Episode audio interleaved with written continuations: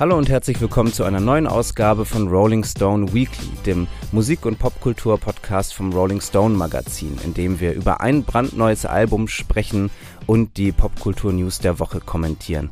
Mein Name ist Jan Jekal. Ich freue mich sehr, heute wieder hier zu sein mit Mike Brüggemeier. Hallo Mike. Hallo Jan. Wie geht's dir, Mike? Wie war deine Woche bisher? Ja, also popkulturell gesehen war es schon eine ganz schöne Woche bisher. Ich habe äh, vorgestern, oder nein, wann war denn das? Ich weiß nicht mehr, irgendwann Anfang der Woche habe ich ein Konzert gesehen von ähm, James Yorkson zusammen mit Nina Persson. Ähm, und in einem kleinen Jazzclub in Berlin.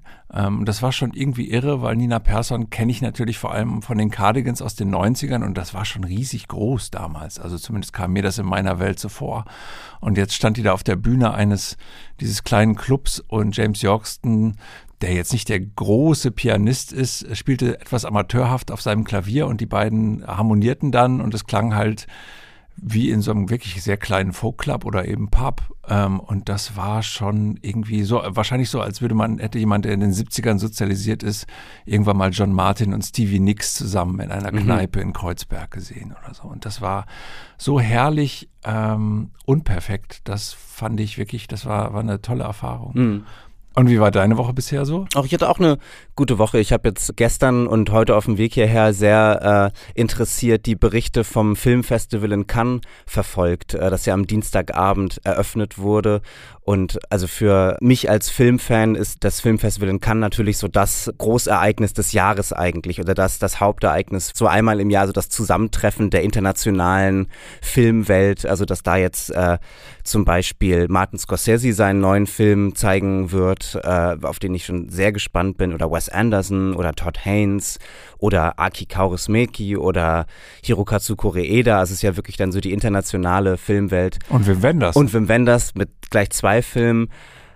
Und ja, ich fand jetzt auch die Diskussion ähm, ganz interessant um den Eröffnungsfilm. Das hast du vielleicht ja auch mitbekommen, dass der äh, von einer französischen äh, Regisseurin May Wen heißt die, die mir auch gar nicht äh, vertraut war vorher, aber vor allem ähm, wurde da jetzt viel kritisiert, dass ein Film, in dem Johnny Depp die Hauptrolle spielt, jetzt als Eröffnungsfilm für dieses prestigeträchtigste aller Festivals äh, ausgewählt wurde, was ich auch ein bisschen komisch finde. Immerhin hat ein äh, Gericht in England festgestellt, dass man den Mann als Wifebeater bezeichnen darf, äh, äh dass das den Tatsachen entspricht und naja, dass das dann ausgerechnet der, der große Eröffnungsfilm werden muss mit ihm als äh, Ludwig dem 15. in der Hauptrolle.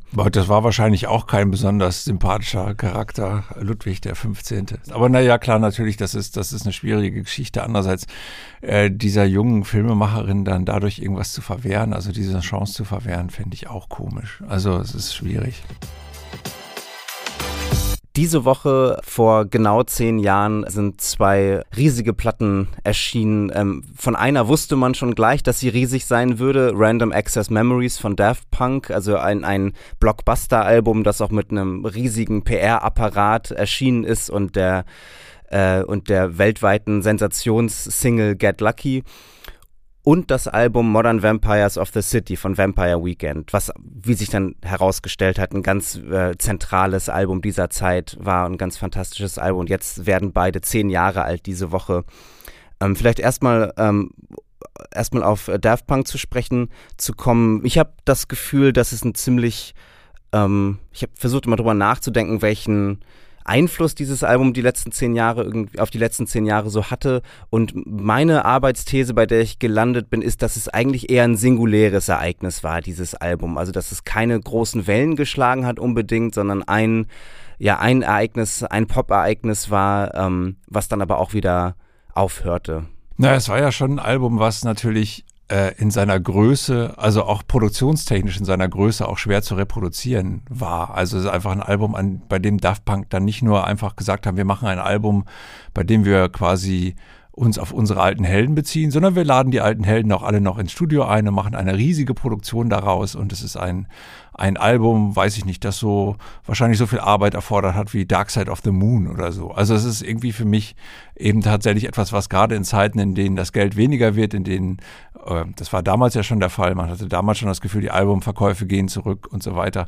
Da war das ein Album, das, äh, das man sich leisten können musste, können musste und das ähm, ist von daher, glaube ich, auch genauso gedacht gewesen. Also auch die ganze Promotion für dieses Album war ja, glaube ich, darauf angelegt, in den guten alten Medien das zu tun, also das nicht digital zu tun, sondern hauptsächlich über Musikmagazine und es wurden Anzeigen geschaltet und also es war so wie früher in, mhm. den, in den vor allem so 70ern Disco, Funk und so, auf was die sich auch beziehen und das ist, war Teil des Konzeptes gewesen und deswegen ist das irgendwie ein Album, das so in ähm, eher so zurückweist und von daher wahrscheinlich etwas ist, das dann in dem Sinne nicht Schule gemacht hat.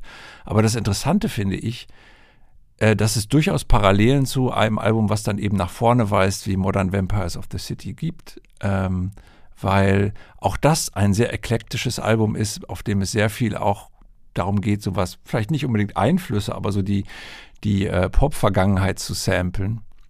Nur aus einer ganz anderen Motivation heraus. Also ich habe das Gefühl, das ist ein Album, so eines der ersten Alben des Streaming-Zeitalters. Ich glaube, Spotify hat 2011 mm. in, in den USA begonnen und auf einmal waren die Grenzen zwischen Genres oder so nicht mehr so da und es waren auch nicht mehr die Geschmacksgrenzen da. Man konnte auf einmal alles gut finden, weil man sich auch mit allem auskennen konnte und man konnte das nach dem jeweiligen Mut, den man an einem Tag hatte, äh, äh zusammenstellen. Und ich glaube, dass diese ganzen Stücke auf diesem Album irgendwie alles auf eine Art Mood-Pieces sind. Also so äh, Musiken, die man alle in irgendwelche Playlists reintun kann. Und es ist alles sehr, sehr divers und sehr, sehr, wird natürlich zusammengehalten von dieser Person, Ezra Koenig, irgendwie dem Sänger, aber irgendwie dann doch ein Album, was so all over the place ist und das ist eben schon so Streaming, habe ich das mhm. Gefühl. Ja, das stimmt. Wo, wo das Daft Punk Album dann so die Reproduktion eines Sounds ist oder vielleicht eben auch die sozusagen hyperreal auf die Spitze gebrachte, äh, also Reproduktion eines Sounds, weil der Aufwand, den sie betrieben haben, den hat man ja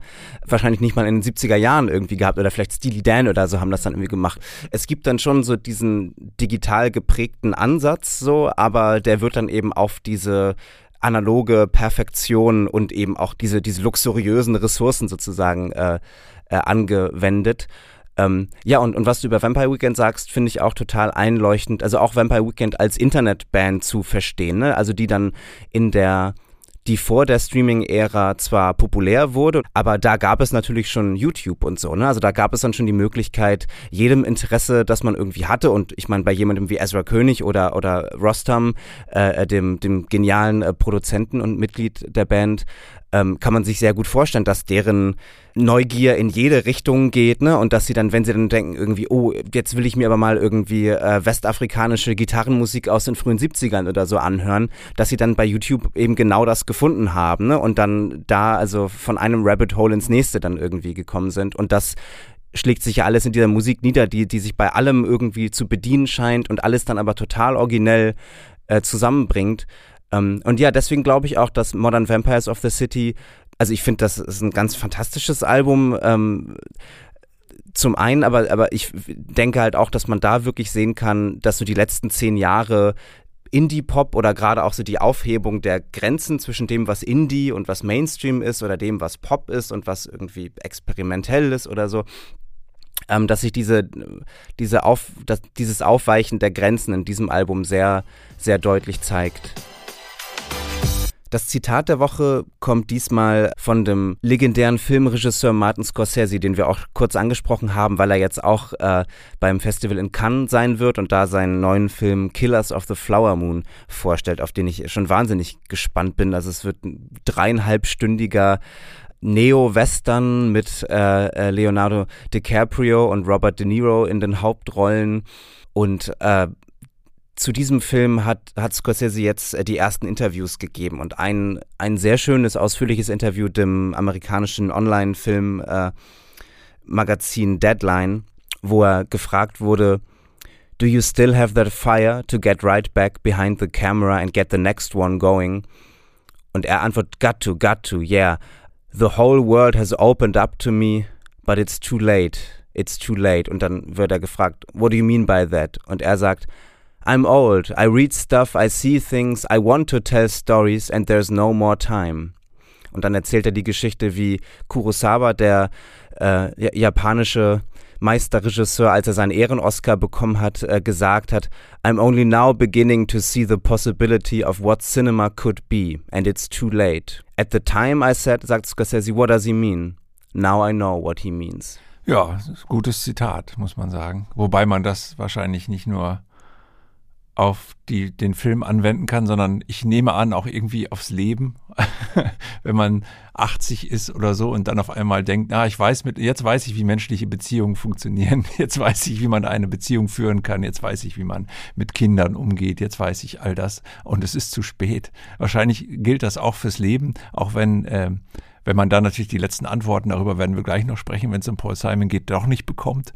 Aber was Filmemacher angeht, bei Kurosawa sehe ich das ja total. Ich habe ja wirklich das Gefühl, dass der in seinen letzten Filmen so einen Spätstil gefunden hat, der nochmal ganz anders funktioniert als alles, was er vorher gemacht hat. Es ist so intim auf einmal und so, ähm, ich weiß nicht, es ist sehr, sehr berührend und wo ich so denke, ja, ich kann verstehen, dass er jetzt auf einmal denkt, ich kann das alles auch ganz anders erzählen. Ich hätte mein ganzes Werk anders erzählen können.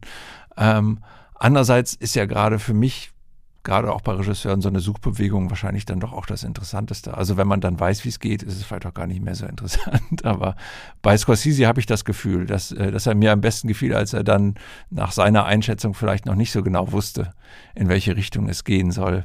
Ähm, so in den 70ern, frühen 80ern, als mhm. er dann auch, ich glaube, er hat ja, glaube ich, sogar abgelehnt, The Godfather 2 ähm, Regie zu führen. Ich glaube, das kommt in dem Interview auch vor, weil er sagte, dass er das Skillset dazu noch nicht hat, mm. ähm, weil er noch nicht so, so weit ist. Ähm, und aber genau das war vielleicht dann das Schöne und das, das Tolle an den Filmen, dass die eben dann noch sehr bei ihm waren und auch bei, bei seiner äh, bei seinen eingeschränkten Möglichkeiten, aus denen meistens ja die beste Kunst entsteht. Mm.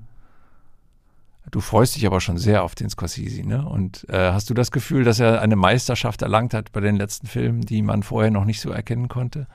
Ich habe das Gefühl, wenn ich, also dass er in dem Sinne immer, immer schon ein Meister war, dass ich glaube, dass er sehr, vielleicht an einem früheren Punkt eher intuitiv, aber dass er immer sehr klare äh, Vorstellungen von dem hatte, was ein Projekt was das Projekt ist, das er umsetzen möchte. Also ich habe das Gefühl, Taxi Driver ist 100% Taxi Driver. Das ist genau das, was er, was dieser Film sein sollte. So oder The King of Comedy ist 100% King of Comedy oder Goodfellas ist 100% Goodfellas. Und das kann man dann fantastisch finden, wie ich es finde, oder man hat dann vielleicht ein Problem damit oder so, aber ich glaube, man kann, man, man muss so zugestehen, es ist genau das geworden, was es sein soll. So.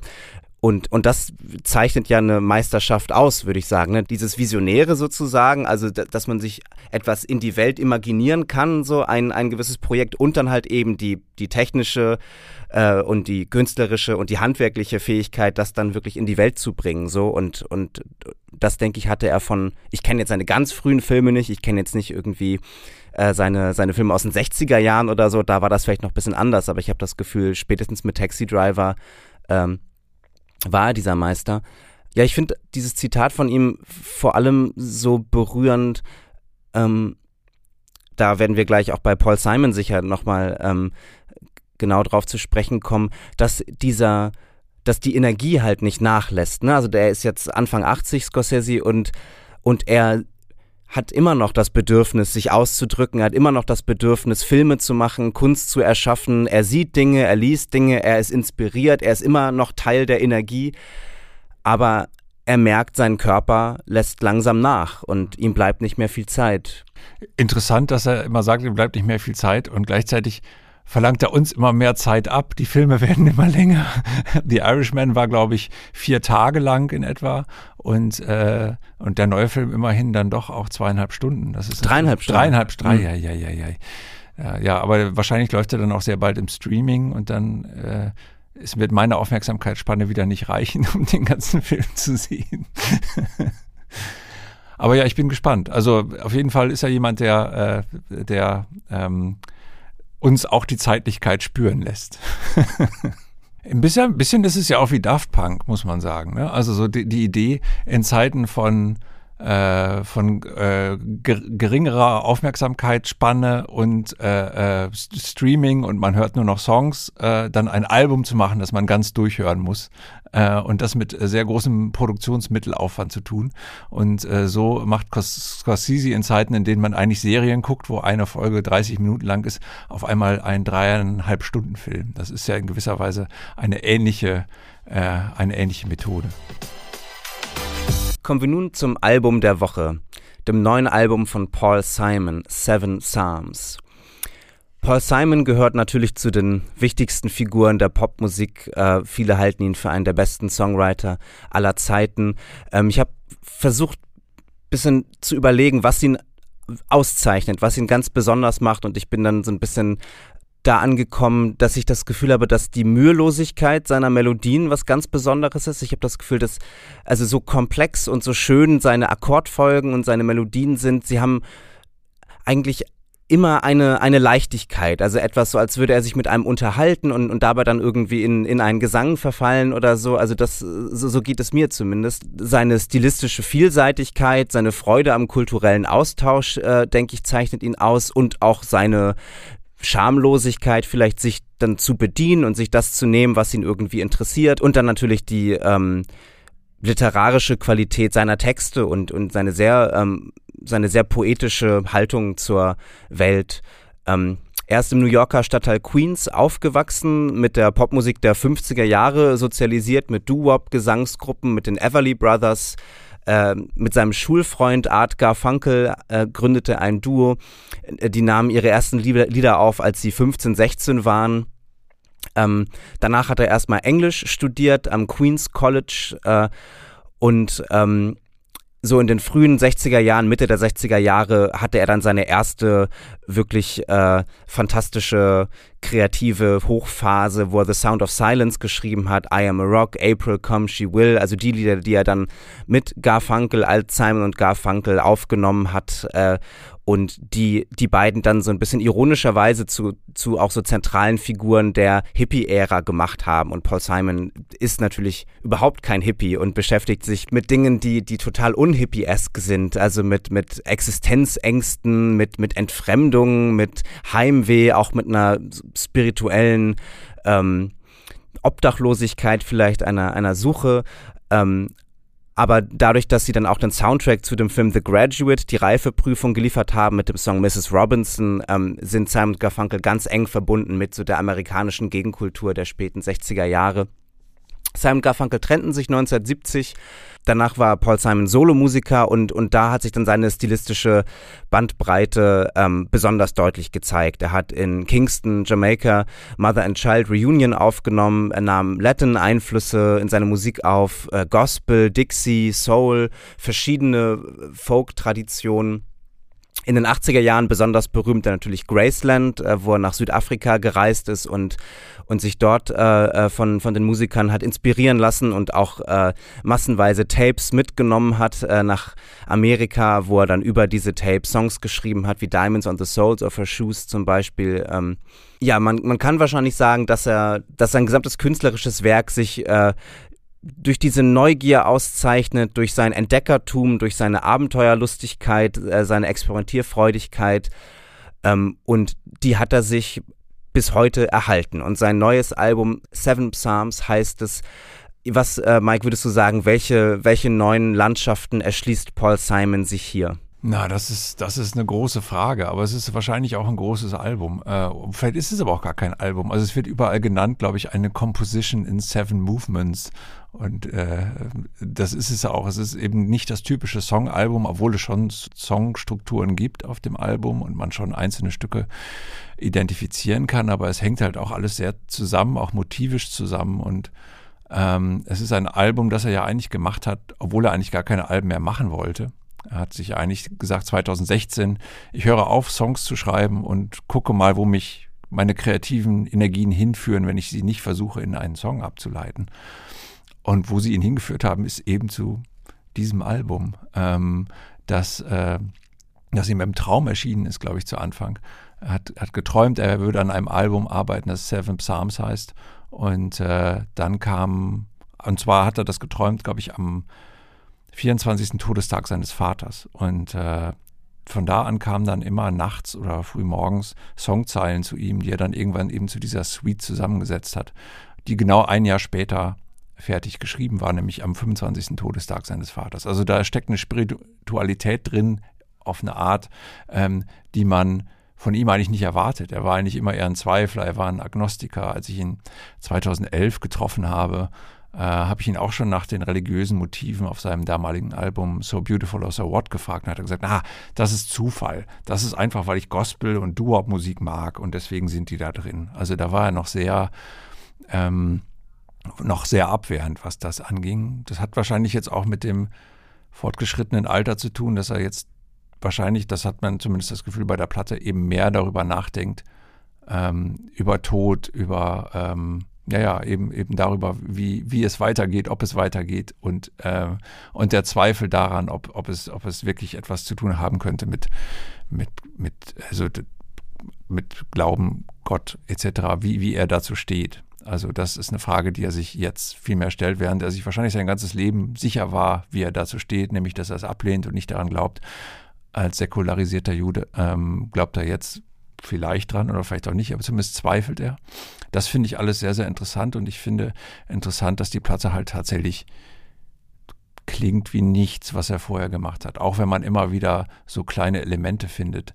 Also mal ein Gitarrenlick, wo man denkt, oh, das könnte Sounds of Silence sein. Oder, oder äh, dass er von Slipping and Sliding singt und man gleich bei Slip Sliding Away ist oder so. Also sowas gibt schon.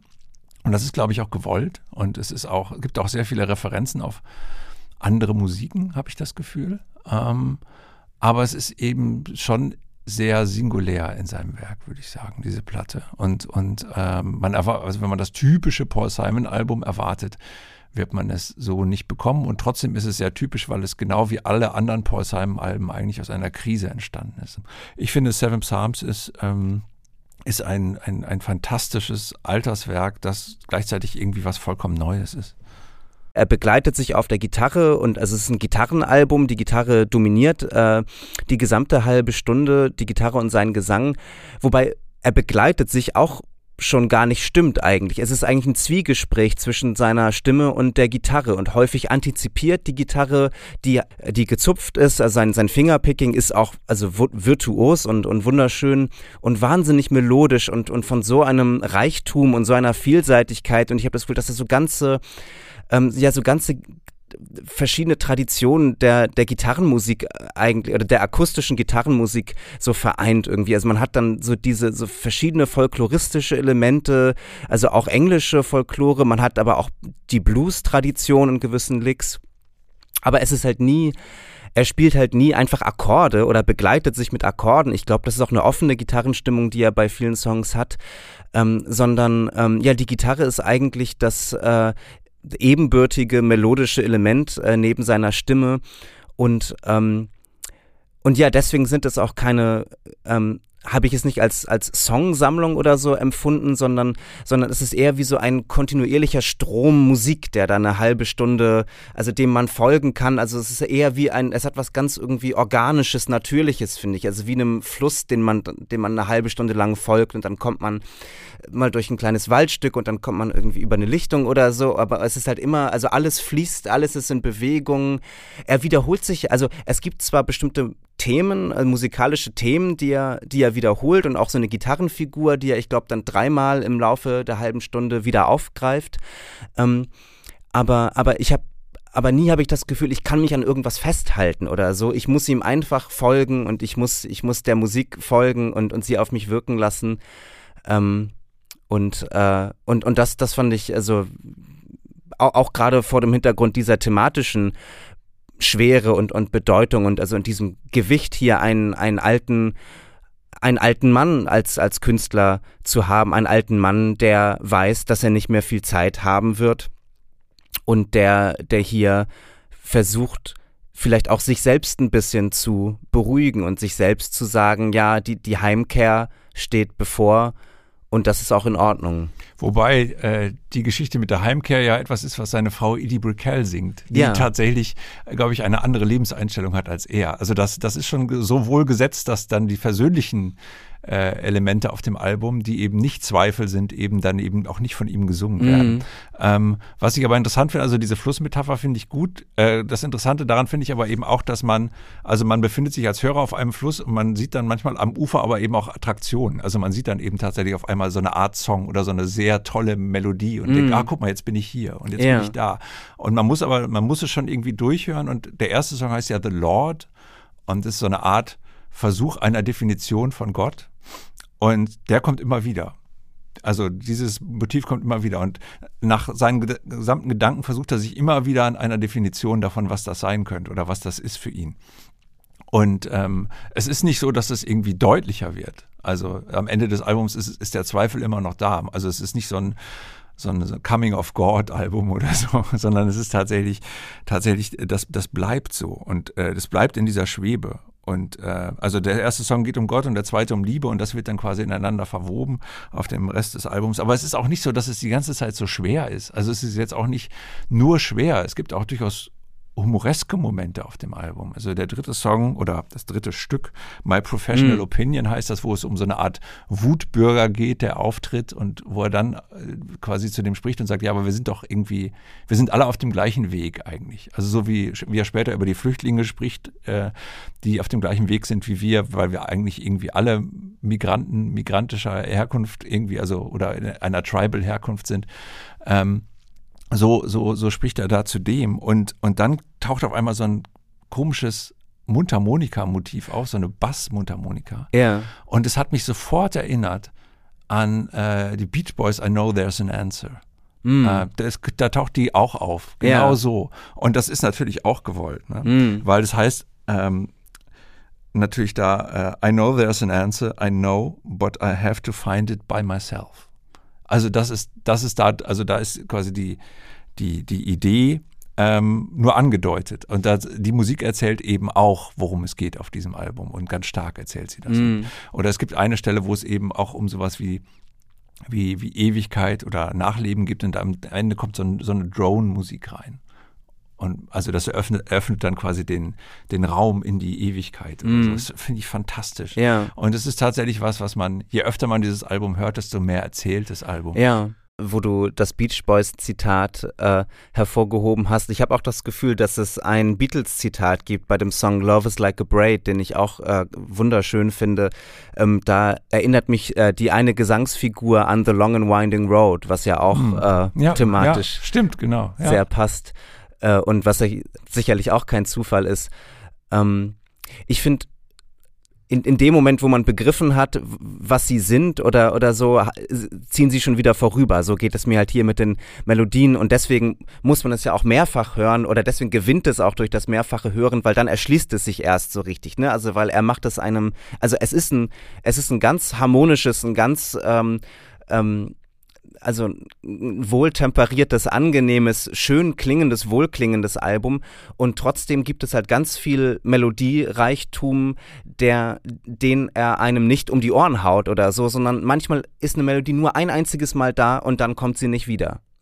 Oder sie kommt nur wieder, wenn man das Album halt ein weiteres Mal hört, so. Ich finde auch die Arrangements wirklich ganz faszinierend und auch wie wenig, was ich schon mal irgendwo anders gehört hätte. Also mir, ich musste dann irgendwie an ein Album wie Fetch the Bolt Cutters von Fiona Apple oder so ein bisschen denken. Ähm, oder an Alben von Joanna Newsom oder so, wo ich das Gefühl habe, dass da die Arrangements auch sehr, dass, dass sie sehr dass sie sehr präzise und, und sorgfältig eingesetzt sind, aber eben auch, dass der Effekt eines, eines Arrangements sehr ähm, sehr kunstvoll gesetzt wird. Also dass es dann vielleicht nur einen Moment gibt, wo man dann mal einen kleinen Paukenschlag hat oder wo man dann einen, einen Beckenschlag hat oder wo dann äh, ein, ein Glockenspiel klingt oder irgendwie so ein Windspiel oder so. Also dass es dann ganze Instrumente oder ganze Klangfarben gibt, ähm, die dann wirklich nur an einem Punkt kurz auftreten und dann sind sie schon wieder weg, dann sind sie schon wieder entschwunden, aber sie hallen irgendwie nach. Also man hört sie schon gar nicht mehr, aber der Effekt ihres, äh, ihre, ihrer Existenz sozusagen, der, der halt nach und der bestimmt dann auch das weitere Hören. Joanna Newsom ist tatsächlich jemand, den ich da auch nennen würde, die eben auch sehr stark in solchen musikalischen Traditionen steht und sehr viele Anspielungen, also eine sehr anspielungsreiche Musik macht. Ich weiß, als ich das erste Mal davon hörte, dass Paul Simon ein Album mit dem Titel Seven Psalms macht, und dachte ich, oh nein, jetzt fängt er auch an, irgendwie so klassische Musik zu schreiben oder Ballettmusik oder Kirchenmusik und es wird irgendwie einfach so der Versuch eines Songwriters, nochmal zu zeigen, dass er mehr kann als das, für das er berühmt ist. Ähm, was ja Leute dann immer ab einem gewissen Alter haben. Die schreiben Oratorien dann oder Rockopern oder so. Aber hier ist es eher das Gegenteil. Man hat das Gefühl, es ist irgendwie auch die Essenz von dem, was er immer mhm. war. Die Essenz seiner Suchbewegung, die Essenz äh, seiner, seiner Neugier und auch die Essenz seines Zweifels. In deiner Rezension hast du dem Album ja vier Sterne gegeben. Ich habe das Gefühl, du würdest jetzt mehr als vier geben.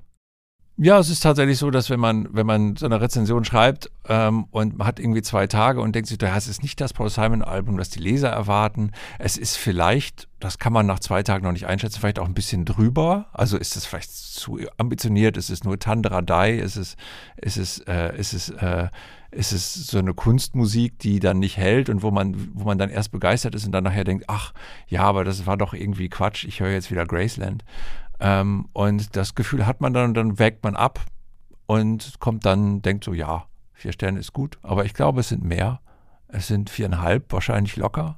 Vielleicht sind es auch fünf, mhm. das weiß ich noch nicht. Äh, dafür muss ich es noch ein paar Mal, vor allem muss ich es mir jetzt erstmal dann heute, äh, wo es erscheint, auf, auf LP besorgen. Ja, geht mir, geht mir genauso. Also viereinhalb locker, äh, Tendenz zur fünf.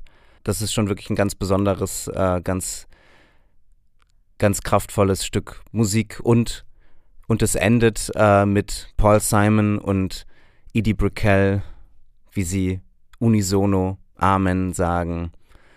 Ähm, ich weiß nicht, ob das Album wie Black Star von David Bowie oder You Wanted Darker von Leonard Cohen als letztes Album äh, konzipiert ist.